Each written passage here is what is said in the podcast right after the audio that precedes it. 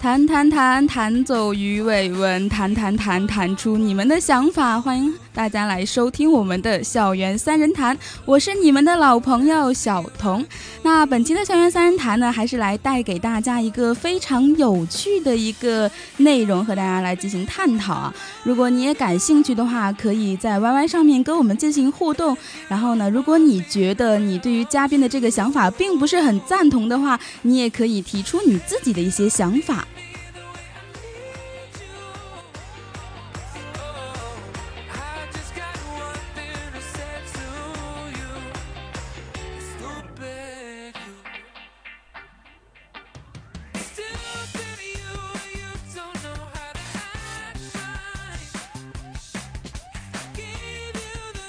现在这个我们已经到了是五一长假过去之后的第一个礼拜啊，大家有没有适应从这个假期中蜕变回来，变成一个学习模式的这样一个转换过程呢？那其实我们现在应该还在沉浸于这个我们五一去过哪里啊？有没有玩到一些什么、吃到一些什么的一个呃这样一个非常开心的状态中啊？所以说你在旅游方面一定也有一些自己想吐的槽，或者是呃想抒发的一些情怀。那么我们本期的这个主题呢，也和这个旅游有关。那话不多说，首先呢，进入我们的节目之前，还是由我们的两位嘉宾来做一下自我介绍。大家好，我是来自呃中本一四二班的许兆彤。大家好，我是来自中本幺四六班的陈静怡，谢谢。啊，坐在我两哦，坐在我身边的呢，应该是两位人文的小学生啊，就是一四级的小学生了。作为一个一三级的老学姐，在这边和他们进行互动，突然觉得自己嗯，好像要变得很严肃、很深沉，这样才能够 hold 住全场啊。哎，那其实赵统和静怡，你们在五一的时候有没有去哪里玩过呢？我在五一的时候去华鼎那里玩过一次，然后那里的，呃，就是导游也是有点强制我买了一些东西，然后感觉就是特别的不开心。啊，那静怡呢？我五一完全就是待在家里，就是变成了宅女是吧？对的。哎，那就是在这个旅游购物方面，你们有没有觉得，嗯，有一些自己想吐的槽来说呢？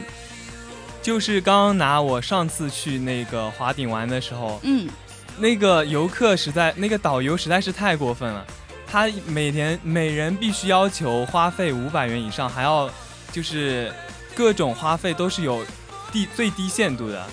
而且那里的价格非常贵，一罐红牛二十五块钱，真的是无法忍受。一罐红牛要二十五块，真的是太黑心了。哎，那静怡呢？就是你之前去购物的时候，有没有受到过这样的一个强行消费，或者是你购物还购得蛮开心的？强行消费，一般跟团出去玩都是会带你去消费点的嘛。嗯，本来去一个旅游城市就是要去那边买一下土特产，然后强行消费我是还好，因为毕竟学生党嘛，那些导游也会知道，他不会太强迫你。而且如果你自己就不怎么在意外界的话，玩的还是挺开心的。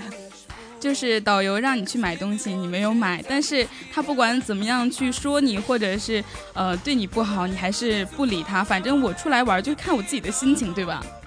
对自己内心的强大才是真的强大，说的很有道理啊。哎，那我们两位嘉宾就是呃之前也应该去过很多的地方，那对于旅游呢也有自己的一些心得所在啊。那我想问问你们，就是关于这个旅游购物，比如说有的时候。这个导呃旅游团会强行让你们去购物，或者是说把你们拉到一些购物点，你们要在那边待上一个小时、两个小时，要逛这个商场啊什么的，有没有一些看法？你是支持这样的态度呢，还是觉得哎好讨厌，好非常的厌烦这样？我觉得这种事情真的是很让人厌烦，因为这种旅游购物，一个是游客自己内心想要购想要买什么就买什么，这样子强制强制性的。购买一些东西会让人感到非常的反感，因为这些东西有的时候都不是自己需要的，为了达到那个最低标准，然后就一定要去买，而且那东西买到质量还是参差不齐的，有的时候就非常劣质的产品，它卖的非常贵，总之就是非常不合算。而且就是旅游团他自己标出来的价码也没有说过必须要那个必须要购物啊或者是什么的，他就是在中途突然强制性的提出来这种，就感觉有一种被突然打懵了的感觉，就感觉整个人就非常不舒服，心情非常不好。嗯，说的非常的有道理啊。那我们的静怡是怎么想的呢？好奇怪哦，我我的团好像都挺好的，就是人品爆发，对吧？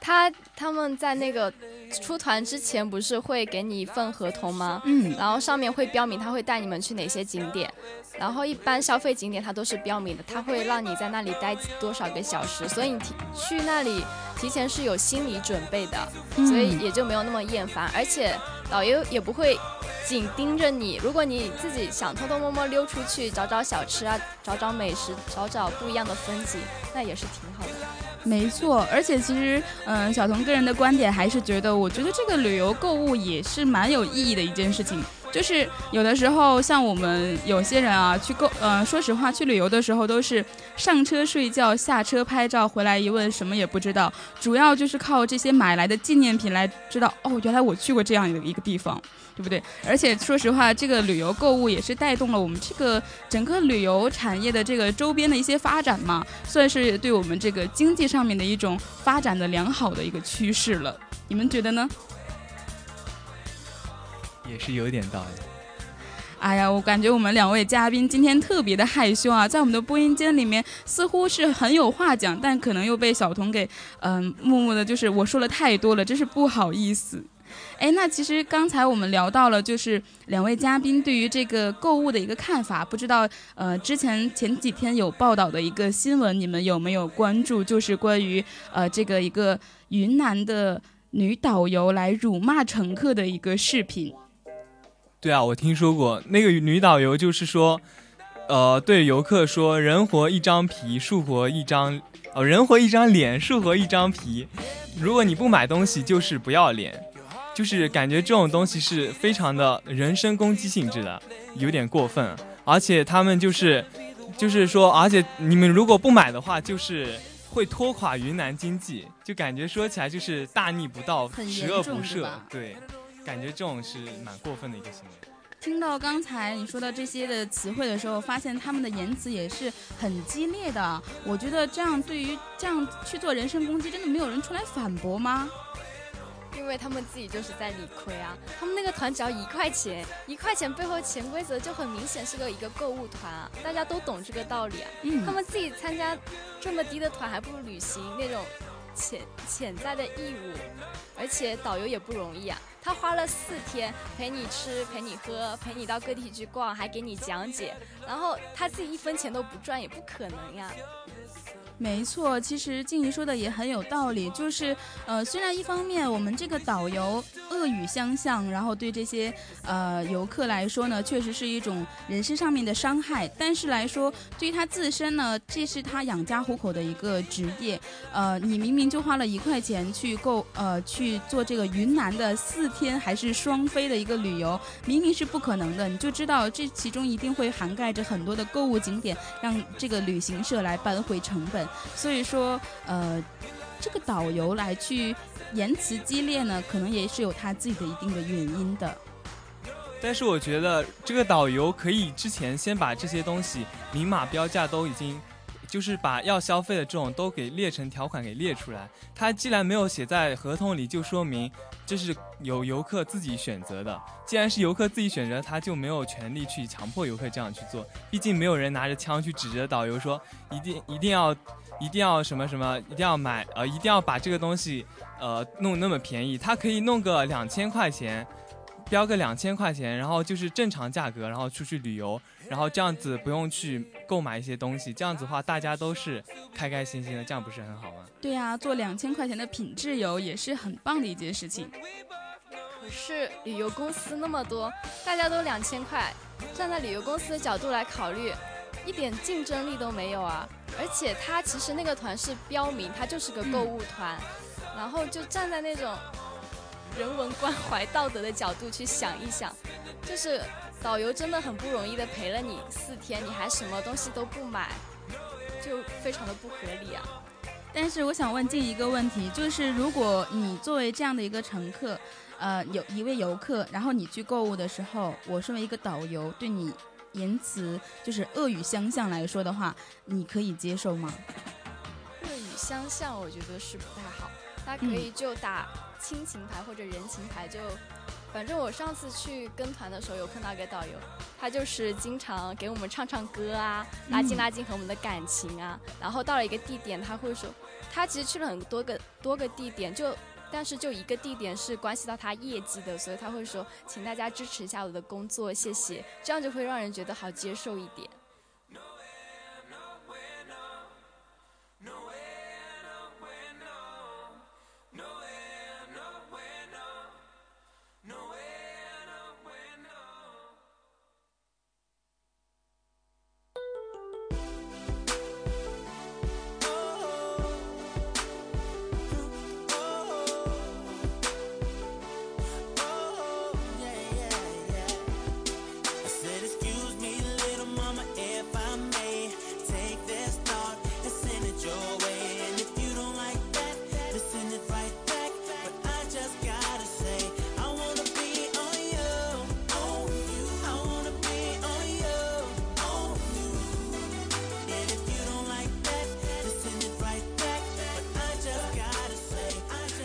随着我们这个音乐的转换呢，我们也马上进入到下一个话题了。因为刚才聊到了，呃，关于之前的这个女导游的辱骂事件啊，也聊到了一些我们两位嘉宾对于这个旅游购物的一些看法。那其实我觉得，像这件事情呢，事出必必然是有它的一些原因所在的。所以说，呃，到底是什么样的一些原因导致说我们现在的导游他不单单的是去做导游来为这个游客们去介绍一些风景，而变成了一种像。导购这样的一个呃职业所在，所以说我们对这样的一个想法，对这样的一个现象来说呢，有什么样的一些想法呢？我们两位嘉宾，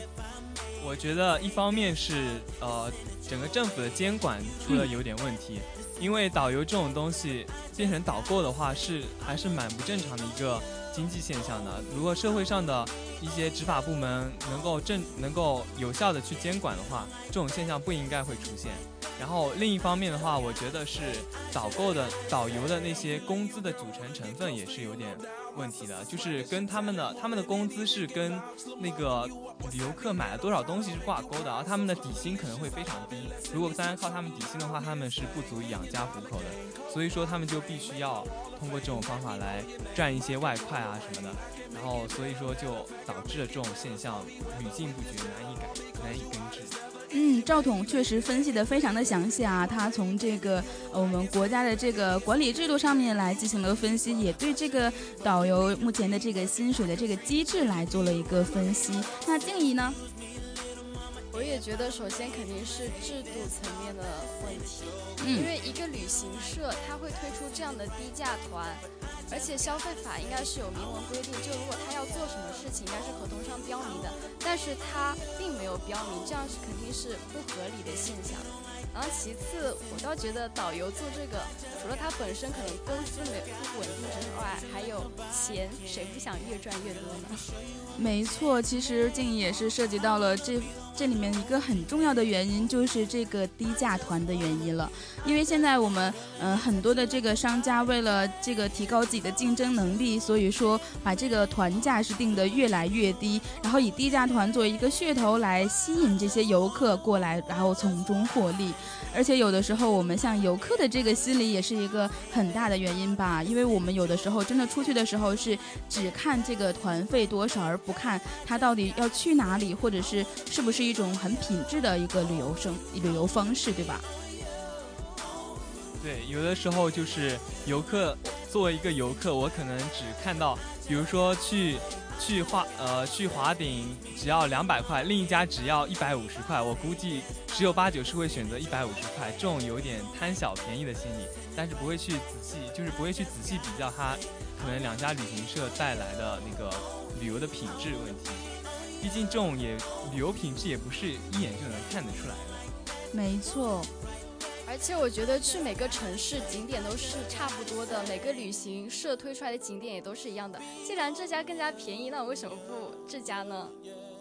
是的，其实我觉得像这个旅游旅行社的时候，他就应该想到，我明明就是一个贪小便宜的心理才会去报这种低价团，所以说你怎么可能还要强行的去要求我消费几千几万呢？这明显就是不符合我个人的一个对自己的一个合理的规划的，所以说这个旅游团还是有一定的问题的。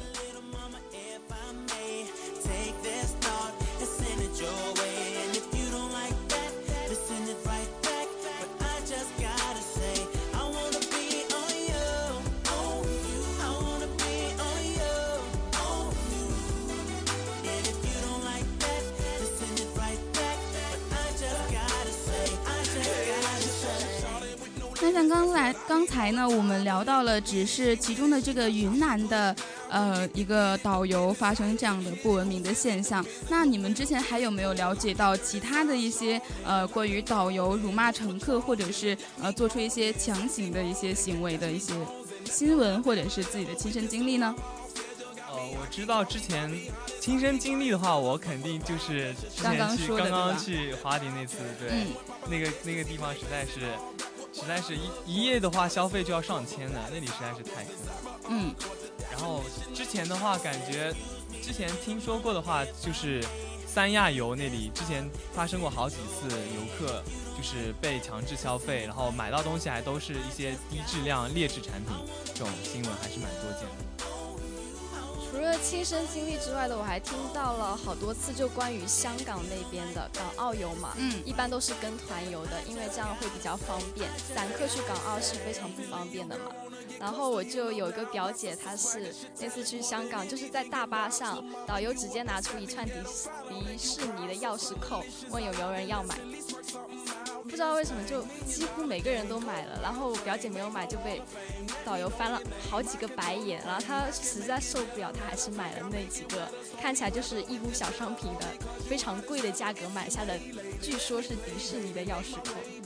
就是其实也是有一种变相强迫的感觉，就是周围的人都买了，如果你不买，我就呃就是对你是别样的一种待遇，对吧？其实像小童之前也了解过一些啊，像呃之前的一些三亚游啊、海南游都有很多的强行消费，或者是这些呃高收高收啊高收费的一些呃饭店，比如说我点了两盘青菜就要上千上万元的这个费用，所以说而且你不给的话还不让走，真的是比较坑。那如果我真的花钱去买最瘦的话，我觉得真的太得不偿失了。哎，那其实像这样的一个事情呢，也算是屡见不鲜，而且每年都有播报出来这些关于，呃，尤其到了这种五一长假、十一长假的时候呢，都会有很多的什么导游恶意相向啊，或者是把这个呃旅游客推下车门不让你上车，就是因为你不购买下一场呃去的地方的票。所以说，其实很多这样的事情都一直在发生。可是这样的现象，我们又该如何的去面对它，又如何的去解决它呢？这真的是一个值得我们深思的问题。那我们两位嘉宾到底有这样的一个，有没有关于这方面的一些想法呢？我觉得在现在这种旅游的那个市场环境下，这种现象还是也是比较正常的。嗯，我觉得要解决这种现象的话，首先就是。感觉这种低价、过低的价格，比如说一元游三亚这种现这种团费一出来就是有点问题的。呃，这种首先是要杜绝这种恶劣的市场竞争，过于过于低价化，使得游旅游的品质整体就降得很低。然后还有就是需要呃需要市场部门需要政府部门加强监管，对市场有效管理。让这些旅游的市场、旅游的各旅行社变得规范起来，不要再做这种呃超低价的旅游团，然后打着那种呃超低价的噱头来吸引旅游游客，然后一些游来让游客上当受骗，这种。嗯，说的很好。首先吧，我觉得这种团为什么年年都爆，年年都被罚，年年还是都有呢？肯定是有个非常微妙的原因的。这个原因嘛，除了游客的心理，肯定是很重要的原因。还有就刚才说男嘉宾说要杜绝，我觉得这不现实。因为这个市场是要竞争才会有活力的。你杜绝低价团的话，那整个市场就你两千我也两千，大家都两千，一片和乐融融，但很有可能就没有办法刺激消费，游客就会觉得，哎呀，都两千，我自己我自己随随便便玩一下算了，我干嘛要参加你这个团嘛？还有就是这种现象，还有跟导游自身的素质有关系吧。嗯，他可以带游客去消费点，就像我刚才提到那位导游，他唱唱歌啊，拉拉人情，他辱骂的话就真的太过分了。确实，其实呃，我们两位嘉宾呢，也是分别从自己不同的角度来阐述到他们对于这样一个现象的一个看法啊。那其实我们可以从这个制度层面上，比如说像呃支持这个旅游业的发展，来改革这个人员的呃导游人员的这些薪酬制度。如果他们的薪酬能够比较正常，像我们平常这样发工资的话，可能他们也不会真正的去强行的要求你去做一些消费来提高他自己的收入了。嗯，那其次呢，还有就是，呃，关于我们这个监管部门的问题。像我之前了解到，就是有人去呃云南旅游的时候，因为他不购买下一场一个演出的门票，而被这个导游呢赶下车门，然后就在一个荒山野岭里面，需要走上几公里才能够到一个小镇上面去，呃，就是报告他自己所处的位置，然后坐车回到这个目的地。所以说，其实，呃，他们把这件事情曝光，就是报告给旅游当地的旅游团、旅游公司的时候呢，他们也同时报到了旅游局。可是旅游局并没有对这样的事情做出任何的一个回应。所以说，我们的监管部门方面还是有一定的问题所在的。那其次就是我们的这个游客问题了。说实话，我们现在的中国游客应该在世界上还是比较有名的，你们觉得呢？对中国游客在世界上。说的不好听一点就是，呃，名气有点，有点不太好。怎么样不好？就我高中的时候有看到过一组美术图片，上面除了用本国语言说禁止乱扔垃圾以外，就是只用中国语言标注禁止乱扔垃圾之类的。还有就是中国。有抢购狂热嘛，大妈就疯狂的抢购，但我觉得就是跟那种标志性建筑拍照这种行为还是比较认同的，就是一种纪念嘛，将来看着照这些照片回忆的时候也会感觉很开心。确实啊，其实我们再去思考到这个导游、这个旅行社它有什么样的问题的时候，也应该思考到我们自身。一是我们爱贪小便宜，去报一些低价团，所以导致了一些强行购物的一些事情的发生。第二点就是，其实，嗯，说实话，中国人他在去旅游的时候，各方面的素质都还是有待提高的。如果能够提高自身的一些素质的话，那你再去。旅游的时候，可能也是对自己的一个呃旅游开心的一个过程的一个保障，也是对他人开心的一个保障。说实话，如果我们呃再去看待我们五一长假这个过程中的旅游购物强行消费的时候，不妨也可以关注一下我们在旅游过程中游客自身的一些呃行为举止有没有影响到你整个旅游过程中的心情问题。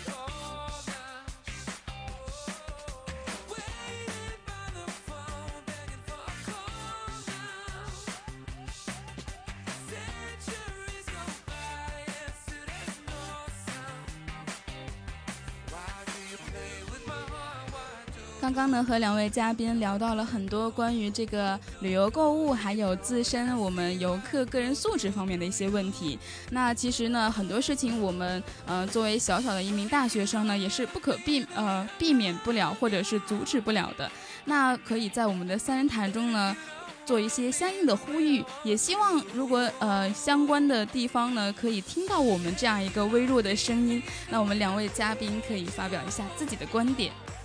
我希望呃有关部门能够加强监管，然后让这些市场的乱象不要不要再这样乱再这样乱下去了。然后还有就是希望各各旅行社都加强对自己的自我的约束吧。然后就是不要不要让这些不要总是以一些超低价的旅行团的价格来吸引游客，然后来甚至可以说是诱骗游客来进行这样一个旅游消费。然后还有就是希望各个游客自己也要提高自身的素质，让自己的让自己在出行过程中也是做到，就是呃提高自己的素质，让自己和别人游的都开心。嗯。我觉得男嘉宾已经呼吁的很好了，也没什么好呼吁的，就谈一下那个对于旅游看法吧。我觉得旅游最开心，开心最重要嘛。然后你跟团游本来就是为了图个方便，所以可能跟团的过程中固然有很多不快乐，但它确实是很方便的一种形式，就省了你自己去订车票各种繁琐的事情。所有的事情有失就必有得嘛。如果你真的就想单纯的玩的开心的话，其实是可以自助游的。现在其实也有很多散客到世界各地去玩，而且他们也是比旅行团更加受到那种国家方面的欢迎。像台湾就很欢迎散客去那边玩。好，非常感谢我们两位嘉宾的观点啊，也非常感谢他们能够做客到本期节目。那在最后的时候呢，小童也同样想呼吁一些内容，就是希望我们这些景区不要再做一些千篇一律的旅行旅游商品了，可以做一些非常有特色的商品来供游客购买，也让游客可以购买的非常满意、放心，并且非常的舒心。这样的一场旅行才是一场说走就走的开心的旅行，不是吗？好了，我们伴随着呃音乐的结束呢，我们本期的校园三人谈也要和大家说再见了。我是小童，我们下期再见吧。让我们的嘉宾也和大家说一声再见吧。再见。再见。